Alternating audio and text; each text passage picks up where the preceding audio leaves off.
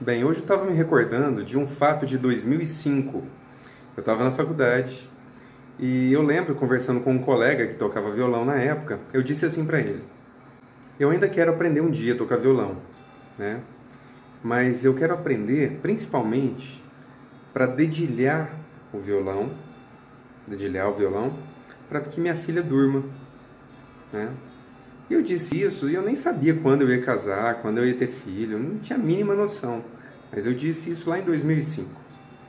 Ele falou assim: Julião, esse negócio pode estar muito longe. Eu falei: realmente, pode estar sim. Mas eu quero aprender um dia para fazer isso. E simplesmente esqueci desse fato. Passado o tempo, passado o tempo.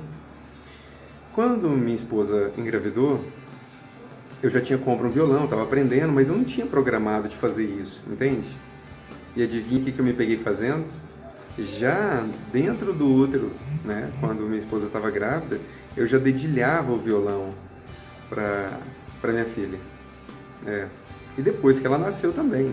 Eu toco o violão, ela fica atenta quando canta ou quando, to quando toca, ela fica atenta, procurando som. E se eu parar, ela continua cantando, fazendo, cantando do jeito dela, né? E o que, que eu quero te dizer com isso?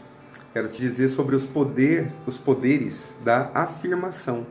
Quando você afirma algo, quando você fala que vai fazer algo, por mais que você esqueça, você deu um comando para você mesmo. Entende? Imagina isso dentro do relacionamento. As pessoas para quem você, se você já fez isso, claro, as pessoas para quem você já fez juras de amor, por passar para sempre juntos, etc, etc, etc. É bem complicado isso, né? E aí muitas vezes você faz isso, com um caso hipotético, termina com a pessoa, o relacionamento acaba, vocês seguem e você segue com uma série de frustrações. E às vezes existe uma âncora energética lá atrás de uma afirmação.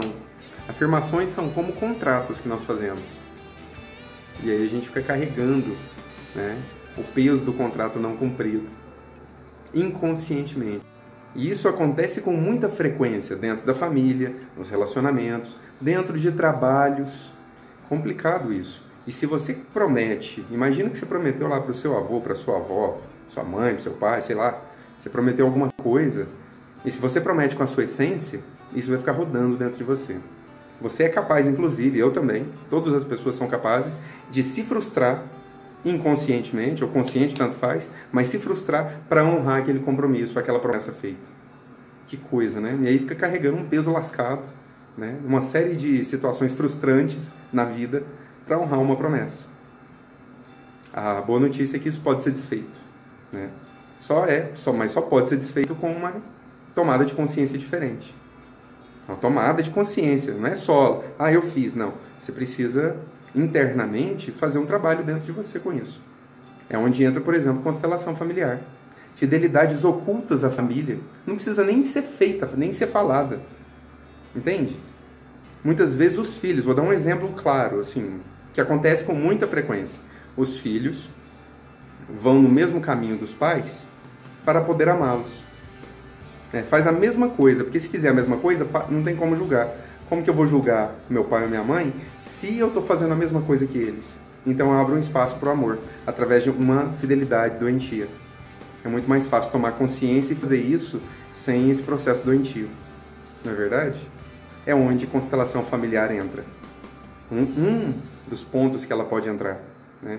E tem outra coisa, imagina, quando você faz uma promessa, né, você é uma pessoa, depois de um tempo que você amadureceu, que você cresceu, você passou por dores, lutas, aprendizados, você é outra pessoa. E às vezes aquela promessa que você fez lá atrás não tem mais sentido. Faz sentido você manter uma coisa porque você falou? Então está na hora de rever esse contrato. Está na hora de rever esse contrato, é claro. Porque naquela época você era diferente, agora você é de outro jeito. Né? Você já perguntou para você se aí dentro tem alguma coisinha que você, algum contratinho que você assinou e acaba se ferrando para honrar isso?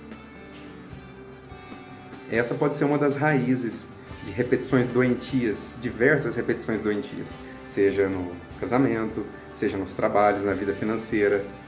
Só uma consciência amorosa pode diluir tudo isso. O sábio evita juras de amor. e ama no presente.